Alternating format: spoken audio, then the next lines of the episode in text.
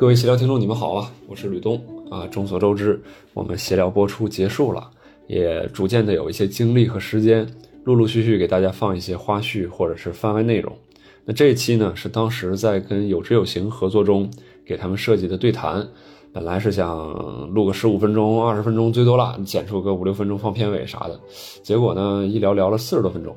中间交流了一些我们关于投资啊、关于内容的一些观点和感受，呃，聊完呢，我和梦妍都觉得聊得挺好，甚至呢，聊完还有点意犹未尽。我我这个我单方面是感觉意犹未尽，所以后续我们就说，哎，回头给它单独放出来也挺好的啊。那就是这样一期内容，呃，本期内容是收录于二零二二年六月十八号谐星聊天会第三季第三期运动主题录制的。当天录制结束之后，我俩录的，欢迎各位收听。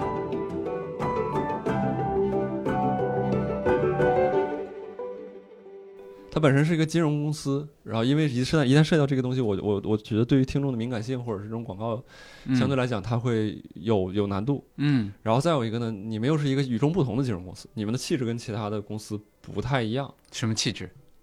就你不是。或者不是来买买买的那种，对，不是那种什么各种宝啊，类似这种的，就是那种你们有自己的理念啊，或者什么。然后这种东西呢，传递出来又，首先它难传递，然后再有一个传递出来之后也让人难相信，也难感知啊。那个因为这些东西可能很多是在细节里边，也可能通过你们的文章，通过你们博客，通很长时间它才会那个什么。对，所以说出出于这个目的才设计了这样的一个环节，说咱俩就是因为声音本身能，是的。对它能，它能像《三体》里边安全声明似的，它能无害的传，就是能能让人信服的传递一些信息。其实从我的角度来说，没有什么特别想在这里面去去直接去说的东西。嗯啊，因为对我我我我非常同意你说的，就是我觉得声音它本身能够传递很多很真实的东西，那些其实就够了。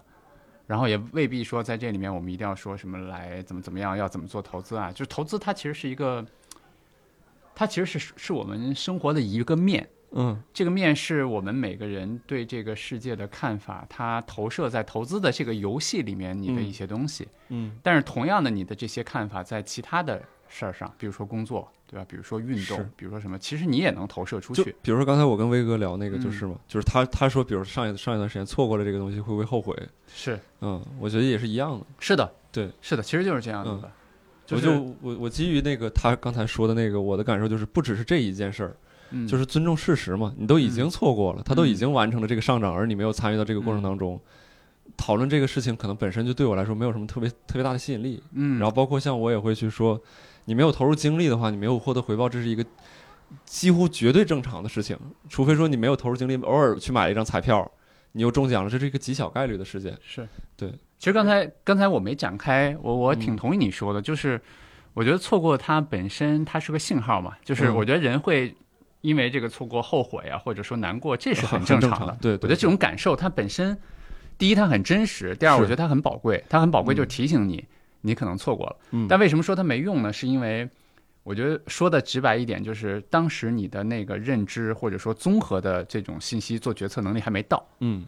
对吧？就是这种没啥可后悔的。是。即便你比如说咱们那会儿说我四月份跟你们说的时候，你们去去投一下。四月份到现在过这么久了。对啊，就就四月份嘛，我记得是那个北京的那个封封之前，五月份封的嘛，咱们四月份刚好是最低。嗯，我可以告诉你一个数据，就是它低到什么程度？是低到中国啊 A 股几个最低的区域之一，就是二零零八年是国际金融危机，低到这么这个程度。那现在按道理来来讲，就是如果说你说它上涨了百分之二十，那它其实也是依然是仍处在最低的区域，是的，是的，是几乎没有区别的，几乎没有。你如果从特长时间看来，其实没有区别。嗯，但我想说的就是说。呃，第一，它就是你错过它确实很可惜。但是如果你没有意识到，就是你自己内心深处不知道这么低，然后对你意味着什么的话，嗯，其实我跟你们说了，你们可能也就买上一点试一下，没有用。对，你没有办法把你身家投进去，它不足以去改变你的很多东西。我我记得那个时候就是，因为我之前跟你说过，我炒过外汇或者黄金什么这些东西，乱七八糟的。然后当时那个阶段还挺有意思，正好是在川普上台前后。所以那个市场其实波动特别大，嗯，我当时以为我经历的就已经是很大的一个波动，我当时是从一千八那个一千一还是多少来到一千三，嗯，那个关键是就是那个外汇市场就几乎是一定会加杠杆的，嗯，所以说其实对我们来说可能是个百分之七八十的那种大的波动，然后就是我我就炸仓了，嗯。因为嗯。对，后来我有一两年没炒的时候，我回头去看，然后黄金好像已经涨到一千五、一千六了。嗯我说我靠，还能涨这么多吗？我说这个事情是不应，就是我当时看之前的时候，我也看到过可能它七八百的时候，嗯我看到过那个数据出现过，但我没觉得这件事会跟我有什么关联，因为时间真的很久。是所以就是现在就再过百分之二三十，然后可能我我觉得那可能就是我把那个图片放大再放大的一个小当天的一个小波动或者什么。你你说特别对，就是你你比如咱们未来很多年回看的话，嗯就像你说的，它就像历史图里面一个，我觉得底部你都分不出来，你对分不出来四月份和现在究竟是什么。是但人呢，他就是你在现在的这个感受里，你就会觉得啊，已经涨了百分之二十，我还能不能买？对吧？人人就是这样嘛。对但是你你你可能放大一看，它不嗯算什么。对对对，我也会吃，我也会稍微我给你调整一下话筒嗯。这个位置。好，对我我也会稍微有，就是听到这那些话的时候，我也会有一些波动，但是就是还好，我现在几乎就认定一件事，就是只要我没有投入精力的事儿，但凡他们就是出现任何我不理想的结果，嗯，都是极其正常的，嗯我也没有什么可抱怨的。然后嗯投入精力的事儿，你当然也不不是说你投入精力就一定会有正向回报或者什么，那更别说那些没投入的。是对，所以我就反正现在听到这些，我就觉得嗯挺好，挺正常。然后那你看看你是不是要再次选择去关注这件事情，对呀、对呀、去投入精力，是的，他可能就也就只是这一个信号。是的，嗯，是的。对其实现在对现在依然其实挺好的。然后我就纯是闲聊，嗯。我其实还挺挺抱歉的一点，就是因为呃做播客的广告，我觉得有，如果你对这家公司有一个你自己更深程度的理解，嗯。你是他们产品的使用者或者怎么样，你一定能找到一个更好的效果、嗯。或者是角度去投放他们信息。但是嗯。其实我我是你们的使用者，嗯。但是从那个上完投资第一课之后，我就再也没有看过咱们软件了，因为我嗯。始终觉得就是现在投资这件事情不是我的主要精力能够去去去看的东西，它可能排在第、就就就因为因为在我眼中看，可能你只能做一件事情。那可能你最多再排个一到两件事情就可以了，嗯三件事情基本上出现在你的视野里边差不多就够了。如果这件嗯事情能做好，那就已经很很厉害很厉害了。嗯所以说它甚至都没有出现在这这三件事情当中。刚才我本来想说第四、第五、第六，我在想我也区分不出来，就就嗯就是所以说这次，比如说有的时候在推荐的时候，包括我我我上次给你们公司写广告语，我就也写的稍微有一点点吃力吧。嗯。我在想我我这个东西到底是怎么样，嗯。然后我又回头去看你们的软件，嗯，然后它其实是一个短期内的偏理性层面的一个认知。嗯。啊。虽然说我可能跟你接触了也有也有也有不少的小时数了，嗯，然后嗯。然后有时候也去过你们公司玩或者什么的，但是那个、嗯。那个那个东西我觉得也不够。对我就是想感叹一下，我也没有、嗯。没有想什么继续说什么这种。对，然后我我我我我在之前我这是我之前预设好的，但我确实也也也会有一些好奇，就是嗯你在投放闲聊的时候，你会有什么期待吗？你你比如说你你会希希望大家听到什么信息声音吗？从你从闲聊这边传递给我们的听众，嗯，关于你们公司的这这方面，嗯对，其实我我我觉得他，如果你让我从那个理性的角度去找的话，我肯定能给你找多找出很多原因来，对吧？你比如说，我说这个闲聊可能是头部的播客，对吧？嗯然后闲聊每周就是吕东也给我看过数据，对吧？嗯播放量啊、评论量啊，嗯然后怎么怎么样，我觉得这些都是理性的一些一些因素，嗯可以支撑我的决定。嗯但其实可能熟悉我的朋友们就知道，就是我认为人的理性其实是服务于感性的。啊，对，就就基本上是我先有了一个感性的先决定，拍脑袋再找证据。，对对，就是我我我先有了一个感性的决定，然后我再有一些我再找一些理性的决定去支撑我吧，对吧？对让我显得这个决定显得不那么错误，或者说去说服别人，就是这种、这个逻辑推演的过程，更多的去说服别人。然后我为什么会有这个感性的决定去去呃，就是选择和协调站在一起？我觉得就其实对我来说啊，你挖掘过，你想过这件事儿？我我很少去仔细想，嗯但如果你现在让我去想这件事儿，因为直觉它就不需要想嘛，嗯对吧？对吧？就这件事儿，我觉得应该去做。嗯但是你要让我去问我为什么去做这件事儿，我觉得可能有几个原因。第一个原因就是，我觉得声音的价值是被低估的。嗯啊、对，就是比如说我们俩在那儿去聊天，然后一个片尾广告，然后他给听众去传递出的这个东西，和一个视频的广告，嗯或者说和一个文字里面的一个二维码，我觉得它是不一样的。嗯就声音它独特能够传递的那些情绪、那些感受、那些看起来信息量是少的，但是嗯它对于一些依赖信任的行业，它可能是更更更重要或者说更多的。是所以我觉得这个是可能是第一个原因。我觉得第二个原因其实是说，其实跟我们做的事情有关。就是，嗯我觉得有志有行在做的事情是我们是在做一些跟投资理财相关的事儿。嗯，这是一个很少见的，是所有人都需要的事儿，对吧？对，你你你去想，你比如说，包括你，包括你现在在在接的一些其他的赞助商，或者说其他的一些行业的人，他们做的事儿可能相对来说很多东西都是说一部分用户去需要，嗯。我们服务好这些用户，嗯，但是我们做的事情其实是一个每个人在他啊、就是进入职场，然后包括他就是未来的生活和工作的过程中，他一定会碰到投资理财的这件事儿。嗯所以对我来说，我更希望找到的一个就是，既然每个人都需要这个事儿，那我需要找到一个跟我能够站在一起的品牌，是我觉得它跟有志有行的调性，或者说它传递出去的很多生，就是很多理念和价值观是相近的。嗯，我觉得这个就非常非常重要。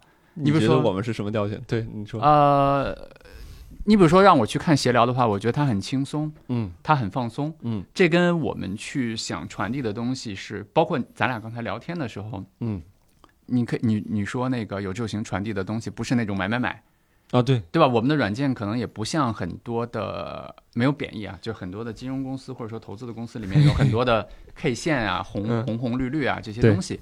我觉得这背后的原因可能跟我们想传递的那些东西一样，就是我觉得每个人其实都需要过好自己的生活，嗯然后投资这件事情很重要，嗯但每个人不可能去成为就是通过学习去成为投资的专家或者怎么怎么样。嗯我们更希望的就是通过我们来帮助你去放下你的焦虑，嗯，然后你把投资做好。更重要的是让你更好的去生活和工作。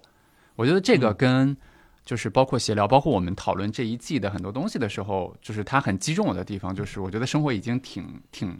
我们每个人需要面对非常非常多的东西，我们能不能更轻松一点？嗯，微笑着去面对生活，对吧？我觉得这个其实是我选择的一个很重要的原因。哎，说到这儿，我有一个问题，对我我这关于上面那个问题，我可能得到一个回答了。嗯，然后我在听你聊的时候，我有一个新的问题，就是说，我也之前看过你发过一篇文章，我记得你当时应该找到一位陈博士，啊，是。对吧？然后你嗯可能跟他聊了一个关于就是人的这个自我价值的一个是的，呃，对，呃，但你们是你们是这个投，你们是投资，你们是人的一个方面，嗯，你们怎么从一个方面反过来去去影响人的一个整体？比如说你说呃希望他们能轻松，希望能他们能怎么怎么样，嗯，这种，对我我我觉得那个你你说的那个陈博士是我们的一个新的同事嘛，他他原来嗯在美国，然后是芝加哥学派的，嗯然后他原来年轻的时候写过一论文，就是刚才我说的那叫 Human Capital，然后其实翻译过来就是人力资本。嗯对，我觉得他给了我一个非常大的启发，就是尤其是这些年我们大家在公众表达的领域里面有很多词，比如说打工人啊，然后这些，对吧？打工走，就是类似吧。我我觉得他就这些语言会和讨论，其实不自觉的会限制住我们的思维方式，就是让我们把自己变成一个每天朝九晚五进到一个写字楼里面，坐到自己的格子间，打开电脑去写一些固定的东西的这样的角色，嗯就是。每天耳濡目染，或者说不停的再去用这种方式去思考和讨论的话，它其实就变成了说工作变成了一场交易，对吧？就是我每天刚才我说了，我做这些事儿，然后老板给我去发工资，然后怎么怎么样。他甚至会。就是有的时候我特别不喜欢的一句话，就是你工作不饱和嘛。然后这些这句话大部分被发出的时候是被打工人发出的，就是你自己发一句压迫自己的话，就 然后去调侃别人。是对对，然后我我觉得就是有有很多时候，就是因为我我最近的兴趣领域可能跟咱们今天刚才录的东西还有相关，就是嗯。我觉得语言和文字这个东西它特别有意思，因为它是个二维的，对吧？我我们思维和体验这个世界其实是非常非常多维度的，嗯，但是当我比如说咱俩做点交流的时候，我已经把它拍平了，是我我很多东西其实传达不出来。嗯，然后如果我们习惯一些方式的话，它就会束缚住我们的思考，所以说心意相通是多么的可贵。非常非常可贵。对，所以回回到刚才那个话题，就是你看打工人也好，就类似是原来还有一些社畜，对吧？就是类似的这些，其实我觉得它某种程度上去阻止我们去从另外一个角度去想工作这个事儿。是我觉得他就人力资本那个词给我最大的启发就是，他让我换一个角度去看工作。就工作不是一个交易，是我跟老板去换取一个工资，嗯它换成了我自己的一个过程。如果我每个人是一个作品的话，嗯对吧？每个人是一个终生的一个职业的话，嗯就是我这个人在变得更好的过程中，我去能够有更多的可能性，嗯我去能够有更好的工资、更多的工作机会的话，嗯，那我每一段工作其实是磨练我自己的一个过程，对对吧？嗯它这个角度就变了。嗯，就是你你这或者这么说，就是人生一直人生是一场旅程，这段旅程在这段工作当中，没错，嗯没错，没错。我我记得我那里面还引用了那个，就是我之前录过一个播客嘛，然后当时还引用了一个我忘了谁，Tim O'Reilly 吧，就是就是他是硅谷的原来的一个一个创业者，嗯对他他说过的一段话，他说就是其实人生是一个你就是就相当于是开着车到处去旅游的这样的一个过程。那工作就像你去加油站里面去加油，嗯去去让这个油箱是满的，嗯但是你的目的其实是体验整个的旅程，而不是去加油站去打卡。嗯嗯嗯嗯嗯，对吧？我觉得跟跟跟咱俩刚才其实说的蛮像的，就是它其实是一个视角的一个切换。是是是，那那那就是这个我得问一下，就比如说有很多人他觉得那那工作就是一个劳动关系，嗯，我投入我的时间，嗯然后拿回我的回报，嗯啊，当然这个回报。很呃，你说的那个可能是不要只看到金钱方面的回报，嗯它可能有很多其他方面的一些收益、人的成长或者什么的。嗯那那你觉得，比如说一个员工跟老板的关系应该是怎么样的？就是一个人进入到这家公司，他如果就是对于大部分人来讲，他还是还是他还是在用那个视角看，嗯嗯，嗯因为你刚才说的那些，比如咱俩刚才讨论那些，他是从员工出发的那个那个那个关系。你如果说从公司的角度来看，从老板的视角来看，嗯，这个事情应该是怎么样的？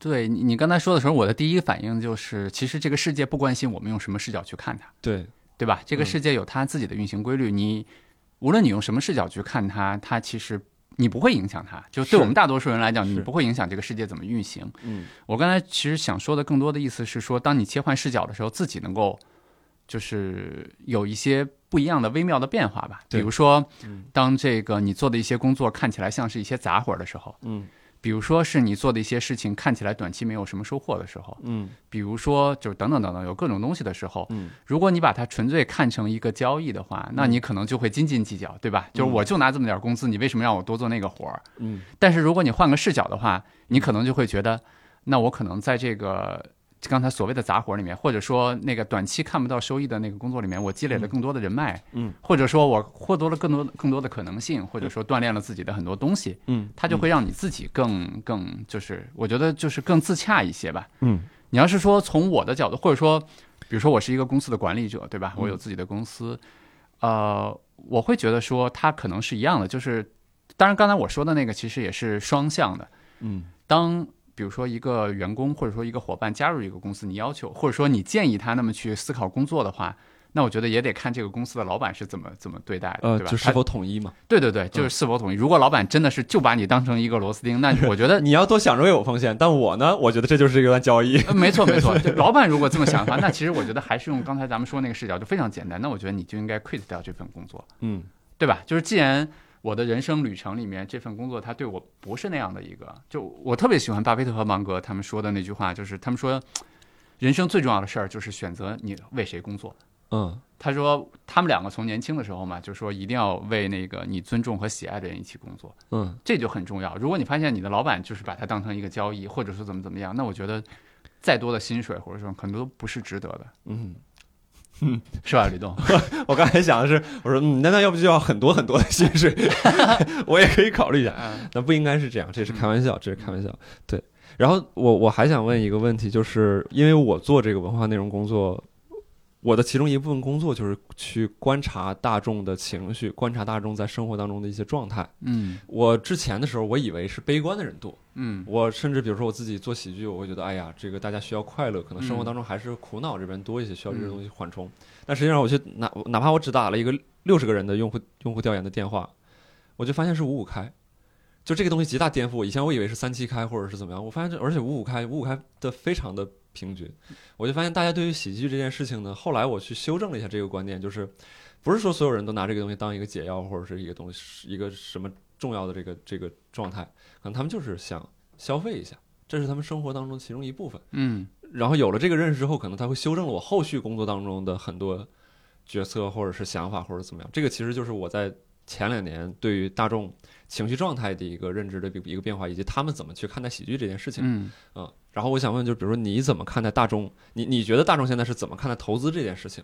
有有多少人是根本就不关心或者没出现在他在他的视野当中，嗯，还是有多少人是已经很投入、很焦虑，还是有多少人是是什么样什么样？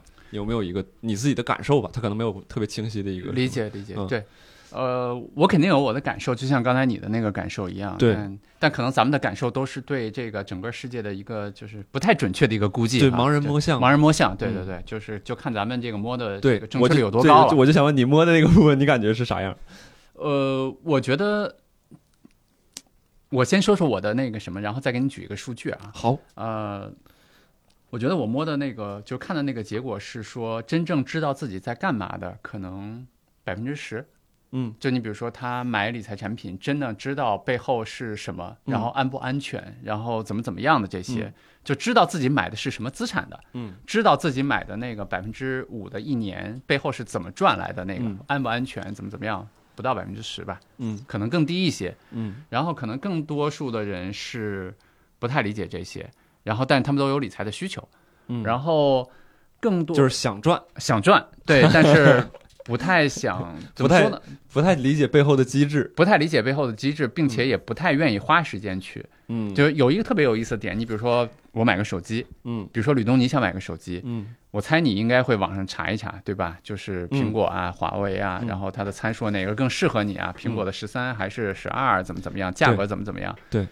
但是当我告诉你说吕东，嗯。然后现在有一个投资机会特别好的时候，嗯。我觉得你可能投入那个钱远比买苹果那个买手机那个钱要高很多，嗯。但可能很多人就不会去研究，嗯，就立马就想冲进去，嗯。因为他会担心这个机会可能就错过了。我投。对，就就就投。我觉得这个也是一个特别非常非常普遍的现象，就是大家，如果你刚才问整个的那个，我觉得就是大家生怕错过投资机会，但是又没有了解背后的。也不太想去花时间去了解背后的东西。嗯我觉得这个其实是挺普遍的。嗯，我我刚才说想给你举一个数据是特别有意思的，当然那个数据会偏偏股市了。嗯但是我觉得它也能说明很多的问题。嗯，它是呃，就是研究了美国、欧洲，就是很多长达一百年的资本市场里面的数据。嗯，它里面其实是研究这些市场的参与者里面偏长期的、偏理性的、嗯偏价值的。所谓的价值就是啊，当然这个解释起来可能稍微的复杂一点，就是没事有正确的投资方式的这样的人在里面的占比。嗯相对应的另一 part 可能就是偏短期的，也不知道股市是干嘛的，就是嗯想进来冲冲进来，就是赚一把，或者说用投，你你猜这个比例是多少？人类历史上啊，就是就是，可能美国和欧洲一百年的金融市场上的一个研究的数据，就是大概缩略下来，就是懂的跟不懂的。也呃对，就或者说偏就是我刚才说的偏长期、偏理性的这些、嗯这些人的占嗯比。，跟那个短期相对这个可能冒进的，对嗯，呃，五比九十五，哦，那你猜的还真的很准，就是差不多百分之五的样子，哦，差不多就是百分之五的样子，哎，很得意是吧？哎呀，我猜嘛，那当然会猜的准了。是这样，是这样，是这样。我刚才想猜百分之一，我感觉太极端了，那个应该嗯不至于。就这事儿就特有意思。嗯你想，就咱们要要是把这个一万个人弄到一块儿，让大家买个手机，嗯我觉得愿意研究研究的人怎么怎么样，我觉得怎么也得占，就是比起如果对比的另一 part 的是，就别人跟我说哪个好，我立马就下单。嗯排除经济上的那些啊，比对如说有有特别有钱的人，咱们除外。嗯我觉得那个比例怎么也得个在个八十比二十吧。对对我刚才想的也是七比三左右，这就非常有意思，对吧？对但是，一到投资上面，它这个比例就是颠覆性的一个变化。是嗯，是是，对，人其实挺好玩儿。我对我确实，我最近也有一些例子，就是关于这种复杂重大问题上反倒投入较小精力的这种。是的，对，是就是就是，对，但这个这个不嗯 不在不在这个播客里面去聊。呃，对，嗯呃，就你刚才参加了很长时间的一个闲聊录制，嗯我们现场录制时间有点长，然后我其实一直对邀请来的朋友还有还有一些这个歉意，因为那个时间其实有点太长了。你你你这边参加完这个这个闲聊录制整体之后，你感觉是怎么样？我我觉得还挺有意思的，因为嗯我我可能是没有参加过嘛，然后嗯它对我来说是一个全新的体验。嗯我刚才参加下来的第一感觉，我觉得对主对主播的压力会小一点，因为它有很多观众参与的部分嘛。对我我自己的感觉，因为我自己也做播客，我自己的感觉是自我独白的播客其实是最难的，因为它基本上要求你，我的播客基本上不怎么剪嘛，对然后他基本上要求你全神贯注的得在整个的那个场景里面去，对，因为你说你真正想说的，对，对你，你稍微可能一走神儿，或者一想一想我接下来想说句什么的话，整个那个节奏就没有了，你下面就、就就会乱了。是我觉得我自己的播客也是全程个人独白，是吧？对哎，那回回头听一下。呃那 不用，比如说咱俩对谈的时候，就是比那个要求稍微差一点，但是我们俩得一直在我们俩聊天的这个 flow 里面，对吧？就我们俩得在这个状态里面。对，我刚才听那个，说实话，我还挺想，就是我我自己去尝试的。我觉得它过程很轻松。嗯，你想试试跟跟带观众的这种，对对对，就是嗯我我所谓的轻松，就是因为观众说的时候，就很多时候像一场，我我刚才的感觉就特别像，因为我们原来做很多线下活动，嗯特别像线下活动的时候，就是我跟那个回答用户问题啊，怎么怎么，就是大家聊聊天啊，我觉得挺轻松的，嗯所以那个体就给我一种体验，我觉得还就就挺好玩的。嗯，但是我刚才也听了，就是你们其实要从四个小时减到一个小时嘛，对，一个多，嗯减到一个多小时嘛，对嗯对，我我反正我觉得挺有意思的，嗯，嗯，将来想尝试尝试。了解。但但但你刚才提到轻松这件事儿，轻松其实它背后就对应着说有一个目的才会涉及到是否轻松这啊，件事。是的，是的，对，如果说你回头一旦尝试那件事情，它也对应到一个目的，比如说你开始追求效果或者什么的，嗯，那个时候它就会有变化。因为你刚才说的轻松是从内容生产方式上，可能你的那个注意力不用在这儿，对。但是但你发现，当你当你用这种方式去出产内容，同时又要求效果好的时候，你甚至有的时候就不是感到轻松，你是感到无力啊是因为有很多东西不在你手里边儿。没错，我现在有的时候就觉得说，就是做协聊这个东西，相对于是呃很多形式来讲是困难的那个、嗯那一类。我写公众号也好，或者是怎么样，当然写好可能都很难，但是这些形式我有很多东西是握在我自己手里的，嗯并且我的基础素材来源我也相对好掌握。嗯，但是做闲聊的时候，有的时候就就是在你又要给这个偶发性去留空间，嗯然后但是你又要在那个之外去找必然性。嗯啊，就比如说刚才有一些东西，比如不好或者怎么样，我就会跟他说这个结构或者是节奏这边是出了问题，或者什么类似类似的。嗯，有一些部分当需要交到别人手里的时候，还是会有点难受。明白，所以说有有，我现在会反倒倾向去做那种就是更多能掌控的这种内容类型，比如拍一个什么东西，嗯，我不好我就一直拍。嗯，当然有有些电影可能它天光或者是有些特殊条件错过，它也它也拍不了。但就是大部分这种东西，可能还是说你可以没事就一直来的，尤其是个人短片儿这种，可能就更是这样。对你看刚你我我觉得刚才那个就特别有意思，就可以把咱俩刚才今天聊的很多东西串起来。嗯我我说轻松那两个字的时候，其实我当时的想描述的我脑子里面的体验，更多是主播层面的。嗯对吧？就是主播的状态，他在这个里面会比独播或者说对谈会更轻松一些。嗯但你看，其实如果说我们去从一个内容创作整体的交付给用户的体验来讲，它就不是轻松了，因为它后期涉及到大量的对吧剪辑啊，就像你刚才说的，它有非常多的我需要去。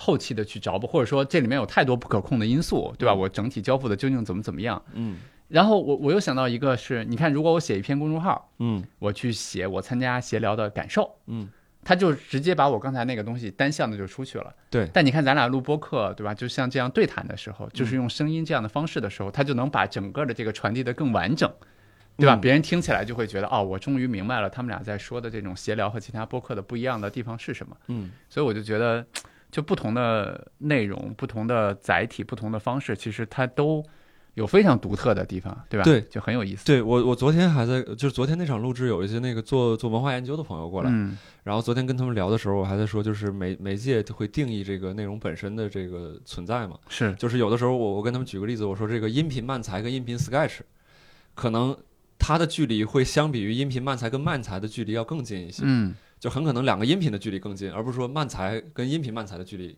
会近。嗯对，就是因为可能一旦进入到这个媒介之中，它它的那个会完全不同于就是之前。就说到这儿就有点像，就是就原来咱俩都是一个单细胞，但我突然有一天从海里边走到陆地上了，嗯，可能这个这个一下子就突变了。对，呃就是咱俩就嗯就会导致咱俩的这个这个区别会越来越大。是的是我跟路上的这些人可能就会越来越近，而不是我跟你越来越近。对，是的，对，有点这个这个概念，但这个嗯扯远了。对嗯我我只是，对我觉得你你这个梦岩老师是一个非常有意思的人，然后有时候我会经常问一些有的没的问题，我想看看你怎么说。嗯，对你 这个这么说特别不客气，但是有的时候你会你会去打游戏的时候也会，就就你看到一些 NPC 或者什么，如果他能不断的给你一些不同的反应的话，你就会去试嘛。嗯我把这个东西给他，他会给我一个什么东西；嗯我把那个东西给他，给我一个什么东西。嗯对，对就是这差不多，差不多，我就是这些问题。然后嗯有你有没有什么想问我的，或者是什么你想你想要说的？啊没有啊，就就其实你们第三期的主题是什么来着？第三期的主题是运动，已经录完了吗？已经录完了。啊，OK，对，然后主要聊的是运动啥呢？运动的各种扯淡的事儿，就是嗯，我们很难说聊到哎呦运动带给人的改变，或者说运动跟人生的关系，明白明白，就是 没有这个劲儿啊。因为我我我是始终是这样一个观点，就是嗯你教不了别人做事儿，你只能说你只能说给他一个火花，嗯，但他是自己是否要点燃，或者是他自己就是还或者是你把马牵到河边，但这个都极难，你更别说摁着头要喝让他喝水了。是的，而我们本身又是一个喜剧节目，所以说我我就更不想去承载那些。呃这这个这个教书育人的那个部分，或者是让人成长那个部分，而且每个人的条件、环境、情况都不一样，差嗯非常非常非常多。嗯，我不可能，能说把一个统一的一个东西，然后去期冀在此基础上大家能有一个改变。嗯，所以说，唯一我能够提供的就是一个轻松跟快乐，而且连这一点都未必能对我们所有的听众都做到。嗯有些嗯听众听这期不好笑，我不喜欢，我觉得很正常，嗯我嗯觉，得非常正常。然后每个人就，所以说更不更不会有其他方面的那种东西。嗯然后那期聊的话，聊的就是我印象当中好像是什么各种。这个对于运动的拧巴的那个劲儿啊，因为有的时候人就是运动对于人来有很多人来说，它不是一个纯粹的享受或者快乐，我是带有嗯期待去的。我要展示什么形象，嗯我要获得什么成果，我的身体要变好。嗯但其实我不想动，就是我如果能直接拿到这个成果，我不会，我不会去健身的。嗯，对，我不享受这个过程本身。嗯，明白等，等等等等等，那期是这样一个话题。然后包括像创作这期，你看也是，就是它它里边有很多观点，但可能回头这些东西都会被剪掉剪掉，啊，理解。对，其实其实你不希望有那么多的观点的表达，因为我觉得这件事特别便宜。嗯。而且就是我说的便宜，不是说产出观点这件事特别简单或者什么，而是说它在最终能起到的结果嗯，或者是作用上面，嗯。嗯，明白。了，对它带来的实际的那个那个价值也好，或者说能够对结果带来的建设性的变化很少。明白。嗯当然有很多传传递观点，不过那个很不错了。那个那如果是人们主动去寻找，那个又是另外一码事。明白，所以说，所以说当时运动就聊这个东西。然后我本来写了一个问题是，就是你觉得运动跟投资的关系是什么？我相信你也一定能有一个回答。但我刚才在过程当中，我就觉得，嗯，这个问题就是实在是太为了问而问的一个问题。我就哦，也没有我我觉得这个就是我我们就这还挺有意思的。你看我我今天嗯在全程一会儿坐一会儿站是吧？吕东特别体贴，还帮我拿了一个椅子。嗯然后我的腰出问题，其实就是因为我的可能最近这一段时间运动过量了。啊，你不是腰一直有啊，问题？不不，我腰是一直有问题，哦但其实怎么说呢？就是五月份不是整个一个月我我被居家嘛，就没怎么动。然后你出来开始撒欢了报复。性运动，啊对吧？就是就就可能是那个对，因为我腰有老伤，然后它嗯就有一些问题。嗯，但我想说的是说，就其实挺有意思的。原来那个我有一个好朋友，然后他他叫张本斗，对吧？是嗯是我跟他也录过一期播客，嗯，他给有志有行起了看来他确实是你的好朋友。嗯我听你提起过他很多次。对，因为我 因为说到这个话题嘛，他是网球记者嘛，嗯他跟那个他给那个有志有行起了一个外号叫有球就行，啊，不是叫我们叫有知有行嘛，嗯然后他起了有，然后为什么这样呢？就是因为可能我们公司的那个微博，嗯，经常发点有的没的，就是这个公司的人又去打羽毛球了，啊，又去打网球了打网球，对不对？嗯包括我们现在楼楼啊，就是所就大家其实每天在楼下可能嗯就打中午去打，嗯早上打，晚上去打，嗯对我我觉得他怎么讲呢？就是一个点来说，我觉得运动特别好的其实是。跟我们刚才说工作一样，它其实是给了我们一个很好的身体吧。嗯，对吧？你嗯你说咱们是咱们刚才讲那个人力资本，或者说讲那啥，我觉得用土一点的话说，其实非常重要的是活得长嘛。嗯，对，你你看那些投资大师，像巴菲特啊，像芒格啊，对，巴菲特和芒格今年开股东会的时候，两个人坐那儿，基本上快两百岁了，嗯，你能想象吗？对吧？然后还还能，我能我我觉得咱俩要是两百岁的时候还能坐这儿去聊一聊，嗯对吧？然后那我得多大呀？咱俩还差挺多。哎，开玩笑了，说远了。嗯就我的意思是，其实对投资这事儿来讲，或者说，如果说你说咱们来到这个世界多获得一些体验的话，嗯我觉得活得长特重要。那是但活得长这件事儿本身，你得为就是用你的逻辑来讲，就是你得付出时间。嗯，你得为你的身体，就村上春树的那句话，你得为你的这个皮囊去付出时间，是对吧？他跑步嗯，包括我打网球，包括很多人去健身。我之前就没付出时间。对呀、我觉得，我觉得，我觉得这个就很重要。嗯，我觉得另外一个其实很重要的事儿是，其实运动是一个，我觉得规律的运动其实是一个非常好的对人的一个调节。是，对它释放的那些多巴胺啊，那些当然你不是拧巴的那种痛苦的运动啊，就是对，它释放的那些东西，其实能够给你一个对自己的身体或者说对自己的一个状态很好的一个把控。对我，我其实自己特别能够感受到这一点，就是我基本上每天会有一个运动，比如说打网球或者什么嗯什么其他的。就是你做了那件事情之后，它能给你带来的那种良好的状态，其实帮助你去做出更好的投资决策，嗯，或者说去帮助你去在公司里面去更好的工作，其实我觉得都是有帮助的。嗯，对，所以我觉得就是运动其实是我们每个人就非常重要的一部分吧。嗯，嗯。对，而且它是少数，我觉得就是，呃啊，对，人力资本那个那个人力资源那一篇文章之前还是之后，还是那篇文章本身我忘了，就是你提到一个结构的事儿，嗯就是投资之前，就是你其实要搭建好一个自己个人生活或者是的工作一个是的结构。对我我这个这个我首先我关于那个结构本身我是非常认同，然后再有一个嗯就是运动这件事儿，我觉得它是结构当中少数能帮你支撑这个结构的那个事物。对，就这个这个结构可能也跟我的，你看这个就回到我们俩最早聊那个话题了。嗯我我觉得就是这个世界其实是怎么说呢？就是有它自己的运转方式。嗯我们人其实是用我们自己的方式，试图去从各个方面去解构它，对吧？我们用工作去解构我们每天得去赚钱的那一部分，嗯我们用投资去解构，就是就是市场里面它运转的那一部分，嗯我们用运动去解释，叭叭叭，就等等等等等等。嗯但其实我们根本就很难去区分这些东西。就是理论上来说啊，如果我们不用词语去限制自己的话，其实咱们很难去区分它。嗯我想说这个的意思是说，我就是我们看待这个世界的，呃，有一些基本的观念，这个基本的观念会体现在很多事儿上。嗯，你看我的播客叫无人知晓，对，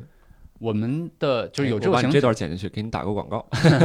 就有这种型整个的投资理念，其实有一个非常重要的，就是我们没有对未来预测的能力，是但是我们会做好最好的准备，是，对吧？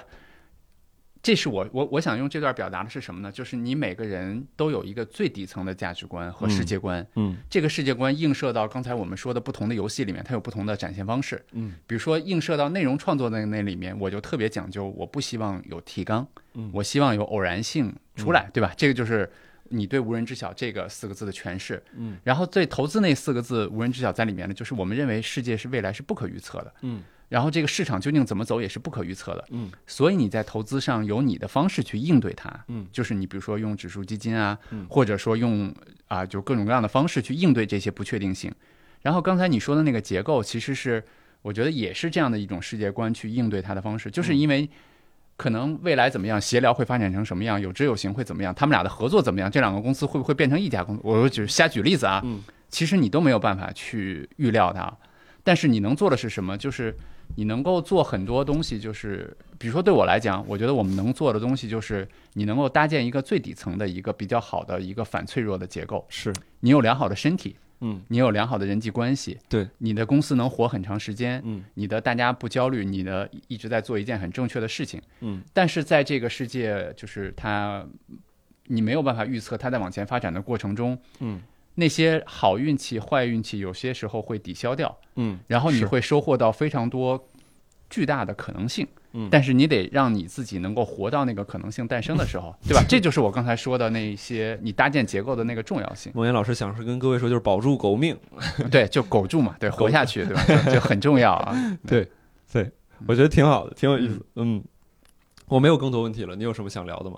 哦，我也没有什么了。好，那就是这就是这个今天请孟岩老师来到我们闲聊的片尾，闲聊小课堂，也不是小课堂吧，就是闲聊闲聊片尾交流会。嗯然后来跟大家。其实我特别喜欢你刚才说的那句话，就是呃，千万不要用课堂。对你刚才说的那句话，应该是出自那个《被讨厌的勇气》嘛，嗯，就是我们只能够把马儿牵到河边，啊，但是没有办法按照它的按着它的喉去喝水。对对对，我觉得我们更没有到那个级别去一定给大家灌输什么知识。但是我们可以给马注射水，你知道吗？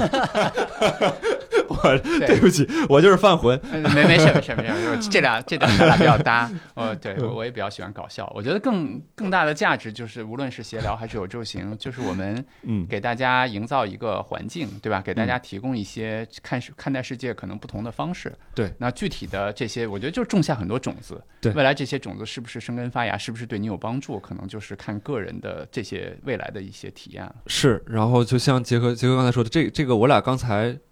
我俩之所以会坐在这里，嗯，我俩之所以会把这段这些话呈现在这个节目当中，当然是因为我们有了商务合作，是有着这个商业商业在前面，嗯。但是你是否想要去了解有志有行？你是否想要在这里面去看一看，或者是对他们投入更多的时间，或者是关注？这个你可以自己去做选择。是的，对。哎，你说到这儿，也许我可以就是讲一个小的故事啊，就就最后你自己把握看不看？我觉得还挺好的。嗯，这个故事是是巴菲特在。很多年以后，他在自己的一个表述的时候，他回忆了自己年轻时候的一个故事。他说自己年轻时候对炒股、对搞钱很感兴趣。嗯，他尝试了各种各样的方式搞钱。对，然后他直到他二十多岁的时候，看了当时就是巴菲特，呃，就看了当时。我以为他看了自己自传。没有没有没有，嗯，不应该是，就是哥伦比亚大学的一个教授叫做本杰明·格雷厄姆。他写的那本《聪明的投资者》，嗯，然后里面的第四章和第八章，我记得是这两章啊。那两章，因为它其实是讲投资和市场关系的，但这不重要。但他当时说，就是写了一句话，我觉得特别好。他就说：“当我看到那一章的时候。”当我看到那些东西的时候，其实就是格勒姆给自己的生命中种下了一个种子。对，那个种子在未来巴菲特漫长的时这这个生命里面，其实就生根发芽了。嗯，他后来回忆说，就是那是我生命中最幸运的一天。嗯，就是他让我改变了我对投资这件事情的看法。嗯，所以我也特别希望，就是就是虽然刚才吕东也说了，我们是一个商业合作。嗯，但我更希望做的就是我们大家共同给就是我们的朋友们去种下了一些种子。也希望他们未来回忆的时候，能觉得今天听到闲聊的这一天是很幸运的一天。对，那我们这期闲聊就真正的结束了，感谢各位听众的收听，然后我们下期再见。好的，谢谢大家，谢谢吕东，拜拜，拜拜。好。